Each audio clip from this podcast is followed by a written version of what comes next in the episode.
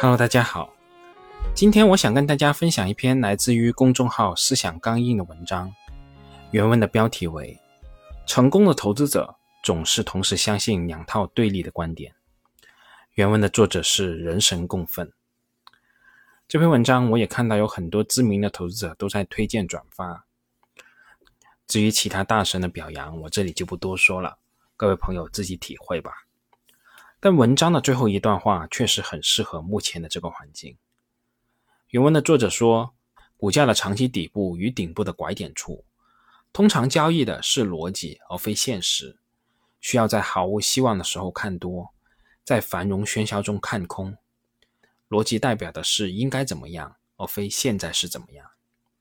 此时的投资者不需要财报和订单，不需要高频数据。而是需要穿越现实迷雾的理性思考。是的，此时此刻，其实我们怎么去解释目前的状况都是合理的。我们既看到冬去春来的痕迹，看到万物复苏的迹象，但另一方面也听到了暴风雪的前奏。我们无从判断后续天气的走向。而此时，我们的态度更应该是保持谨慎的心态，保留更多的存粮，即使要买。那也是尽量分批小额的买入，买入那些在寒风中仍然能够持续创造现金流的企业。而另一方面，在经历这些大风大浪以后，我也很明白，当真正我们可以称作是机会的时间点出现的时候，其实什么财报数据、什么技术图形、什么量化数据都不重要了。那些曾经高高在上、奇货可居的珍珠宝贝，现在犹如白菜一样。堆在那里，随便挑，随便选。而此时的我们却开始怀疑自己的眼睛了，怀疑这些仅仅只是一堆普通的石头。而投资之难，难就难在这里。好了，我们闲话也不多说，我们回到思想刚硬大神的这篇文章。前段时间，有研究员向我推荐了一个大炼化板块的逻辑：海外成品油裂解价差持续创造历史新高。背后有供给侧出清的大逻辑，在疫情及双碳的影响下，海外累计丢失约两亿吨每年的炼能，大概合计已经达到我们中国国内已经达产的民营大炼化产能的三点三倍了。成品油价将大概率处于高位，而且长期维持。而国内新的民营炼化投产也处于末期，未来的新增产能是非常有限的，而且盈利能力也远超普通炼厂。民营的大炼化还有全球最大体量的新材料产能，提供高成长的逻辑，对于当前处于景气底部的锡金链将带来中长期的结构性景气的反转。如果看到这里，你就觉得这个板块就是下一个煤炭股的话，别急，我再给你展开一个完全负面的逻辑。就这个观点，我请教了一个石化研究员，他表示完全无法认同，理由也很简单。从原油周期来看，欧美经济走向衰退，当前的油价大概率处于一个向下的周期，重回四十美元以下。在这个过程中，炼化厂的存货跌价损失将严重拖累利润。就算出现了一个小概率事件，油价维持在目前的水平，炼化厂的利润也谈不上有多好。他认为，别看现在估值低，油价下跌，股价还有腰斩的空间。即使油价不跌，甚至上涨，一年内股价上涨的空间也有限，属于赔率很低的机会。我特意把这两个对立的逻辑拿出来比较，非常明显，看好的逻辑是从供给和成长的角度去看好行业的远期价值，看空的逻辑是从需求和周期的角度看淡中期的趋势。前面更强调中国的大制造因素，而后者是在全球经济视角下的趋势判断。这两方的观点还隐含着一个更大的分歧，就是通胀的持续性。原油的价格会不会长期走高呢？前者隐含了一个今年特别流行的观点：绿色通胀下，油价不会回到原来的区间；而后者认为，原油作为全球大宗商品之母、战略储备物资，定价机制是非常复杂的，不能用供给中的某一个变量来判断周期的变化。那我们应该听谁的呢？这不重要，关键是股价听谁的。经常听到很多散户抱怨自己的信息渠道太闭塞了，不知道如何决策。可职业投资者或者机构投资者最大的困惑是类似上面的情况：信息渠道丰富，但太多矛盾的逻辑和观点了。比如近期大热的政策贴息贷款的科学仪器，A 专家供职于高校的采购方，他认为近两年拖延下来的需求非常迫切，国内设备审批通过的概率更高。而 B 专家是行业的高管，他认为目前没有看到订单。高校的意向这次更倾向于国外的产品，房子以后都买不到了。医疗设备的采购也是这样。西专家，县级医院的采购热情还是非常高的，特别是国产设备。D 专家，医院对贴息贷款很谨慎，如果还不起的话，院长更要进老赖的名单。散户的问题是没有手表，不知道时间，最后决策只能看图。专业的投资者问题是看几个时间不一样的表，还是不知道正确的时间？听了一圈专家的意见，最后决策还是要看图。实际上，这些信息并不矛盾。任何板块或者公司都同时存在各种逻辑。如果只有利好或者利空，那股价早就涨上天或者跌破产了。投资者也必须理解所投资的公司的全部核心逻辑。不管是利空还是利好，那认知是一回事，可交易又是另一回事了。正面和负面的逻辑并不会互相抵消，而是此起彼伏。某种环境下会展开正面的逻辑，而在另一些环境下又会展开负面的逻辑。而交易只能交易其中某一个逻辑。交易的逻辑越单纯，对错越容易分辨，效果就越犀利。所以。更重要的理解是，这些利好和利空的逻辑是如何体现在股价上的。很多人都觉得股价上涨是因为买入的人多，下跌是因为卖出的人多。但实际上，买入和卖出的数量金额永远是相等的。直接的上涨原因是主动性买盘，即对着卖盘持续买的投资者；下跌的原因是主动性卖盘，也就是那些对着买盘持续卖的投资者。如果谁也不去主动买或者主动卖的话，股票就没有成交，只有挂单。那为什么投资者要主动买或者主动卖呢？当然是在交易利空的逻辑，或者说利好的逻辑。以前面的民营大炼化为例，主动性买盘认为，接下来的供给逻辑和成长逻辑将会成为公司业绩的主导逻辑，股价将会大趋势的向上。主动性卖盘则改变了之前所持的利好逻辑，认为全球进入衰退已成定局，原油向下的周期已经明确，利空的逻辑将会持续发酵，股价将继续下跌。在这个过程中，有一个与直觉相反的现象：所有的持股者都是潜在的做空力量，区别只在于现在卖还是未来卖出；所有的持币关注者都是潜在的做多力量。区别只在于现在买入还是未来买入。于是，所有的关注者形成了左下角的多方大本营，因为利空的逻辑而保持关注；而所有的持股者形成了右上角的空方大本营，因为利好的逻辑而继续持有。交易中挂出买单和卖单，相当于这两个大本营中派出的先锋部队；而主动性买盘和卖盘在成交以后。就转化成对方的力量。这里面还有一个违反直觉的地方，持股者的持有逻辑是利好逻辑，这没错。但为什么说关注者关注的是利空逻辑呢？仍然以大炼化板块为例，就我个人的观点而言，我是看好民营大炼化企业长期的投资价值的。长期而言，成长性会占据更大的比例，但这个过程可能是非常的漫长。当前很难说到了底部。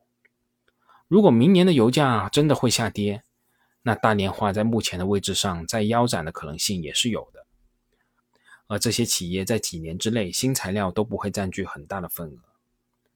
所以关注者保持关注，或者说不急于买入，表面原因是股价不够便宜或者不够确定，深层的原因是在等待利空的因素发酵或者消失。所以。股价就是在关注者持续出手与持有者持续转变的过程中，周而复始的进行上涨与下跌的运动。投资者如果只能理解认同其中一方的逻辑，本质上是在看天吃饭，与赌博无异。本文使用了大量化企业作为重点案例，因为这个周期性行业的看多和看空的投资者大致势力是均衡的，对立的观点大家都能心平气和的接受。但在某些经典的长期成长行业之中，或者那些被投资者长期抛弃的行业，由于股价长期走强或者低迷，投资者特别容易陷入其中某一派的观点。一旦出现了趋势性的拐点，投资者就会损失惨重。比如说医药，比如说白酒。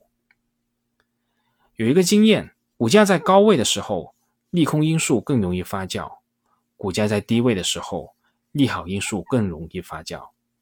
但这个经验不一定正确。同样，经常出现另一个情况。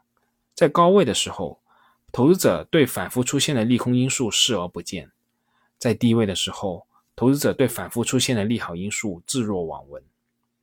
这两个相反的经验，从视而不见到利空，到利空不跌、利好不涨，到杯弓蛇影，刚好是股价见顶和见底的过程。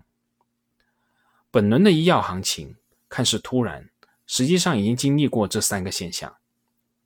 对利好视而不见最明显的特征，就是在二零二二年九月八号，种植牙集采结果中标的价格是之前宁波集采的两到三倍之多。结果通策医疗股价涨了两天以后，又全部跌回来了。而同时发出的鼓励医院采购医疗设备的贴息贷款的文件，市场更是一点反应都没有。而利空不跌的阶段，我们可可以看到，在九月二十七号脊柱耗材集采。因为此前集采当成利空，所以股价也是先跌了一波，最后降价的幅度其实跟二零二一年关节集采差不多，也有百分之六十。骨科的公司开盘平淡，没想到之后一路大涨，投资者四处找利好。对利好更敏感的阶段是在十月十四号，福建电生理集采细则出台，降幅大于百分之三十就可以中选。同时，二十二省的 IVD 生化试剂集采方案报价降百分之二十就可中选，这算是一个比较明确的利好了。市场不但开盘就给了反应，全天更是打了满分。当天医药股全线暴涨，二十厘米股票刷屏。医药股近一周的行情，就是把所有医药的正面逻辑全部拿出来演绎一番。之所以这么极端，正是因为之前市场把所有的负面逻辑全部拿出来演绎了一遍又一遍。前面的模型说到，关注者是多方的大本营，关注的是利空逻辑何时演绎结束。但投资者并非总是理性的，长期过度演绎的利空，容易让投资者对基本面变化麻木。多方大本营中被长期忽略者占据，就像狼来了一样，利好真的来了。又开始不相信了。另一个极端是长期过度演绎的利好，导致本该是空方大本营的持股者之中，出现了相当比例的长期锁仓投资者。长期高位大幅提高了投资者对高估值的容忍度，对基本面利空逻辑的演绎极度麻木。白酒因为商业模式好而被认为是长期投资的典范，加上有茅台这样的 A 股一哥坐镇。有一堆次高端的白酒大牛股，多位大 V 加持，白酒投资成为了 A 股的神话。但白酒的商业模式并非无懈可击，仍然有较弱的周期性。白酒的周期性来自于渠道库存，厂商希望渠道多进货，渠道因为白酒耐储而且可以涨价，也愿意压库存。渠道实际上是在为企业加杠杆。终端实际消费增速百分之十，经过库存加杠杆以后，变成了百分之二十。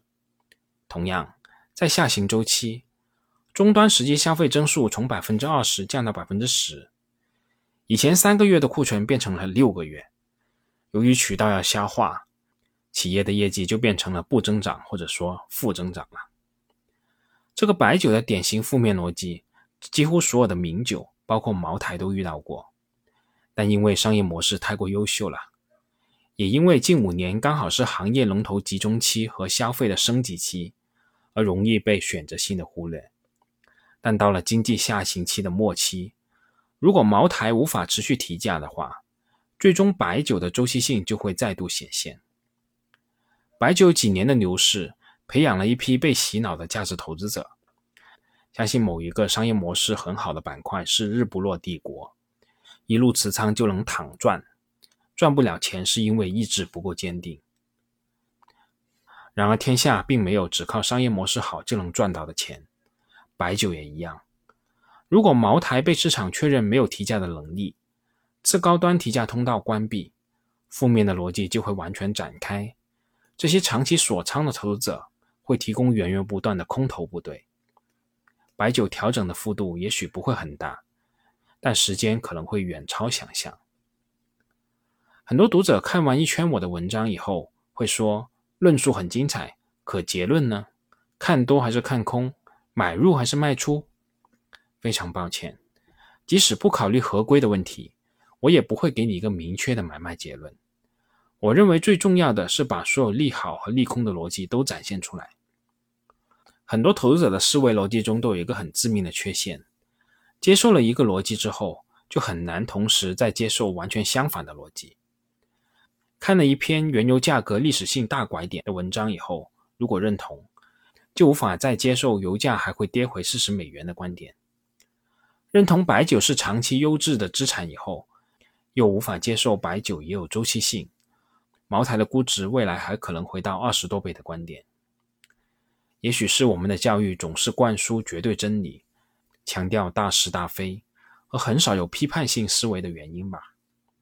结果，专注成长风格的投资者看什么都像成长，擅长利用周期巨大波动获利的投资者看什么都是周期。成长型选手习惯不停的寻找新猎物，不停试错。周期型选手总是在熟悉的几个拥有巨大周期波动的品种中，等待几年一遇的良机出手。当这两者狭路相逢的时候，自然容易互道 SB。股价的长期底部与顶部的拐点处，通常交易的是逻辑而非现实，需要在毫无希望的时候看多，在繁荣喧嚣中看空。逻辑代表的是应该怎么样，而非现在是怎么样。此时的投资者不需要财报和订单，不需要高频数据，而是需要穿越现实迷雾的理性思考。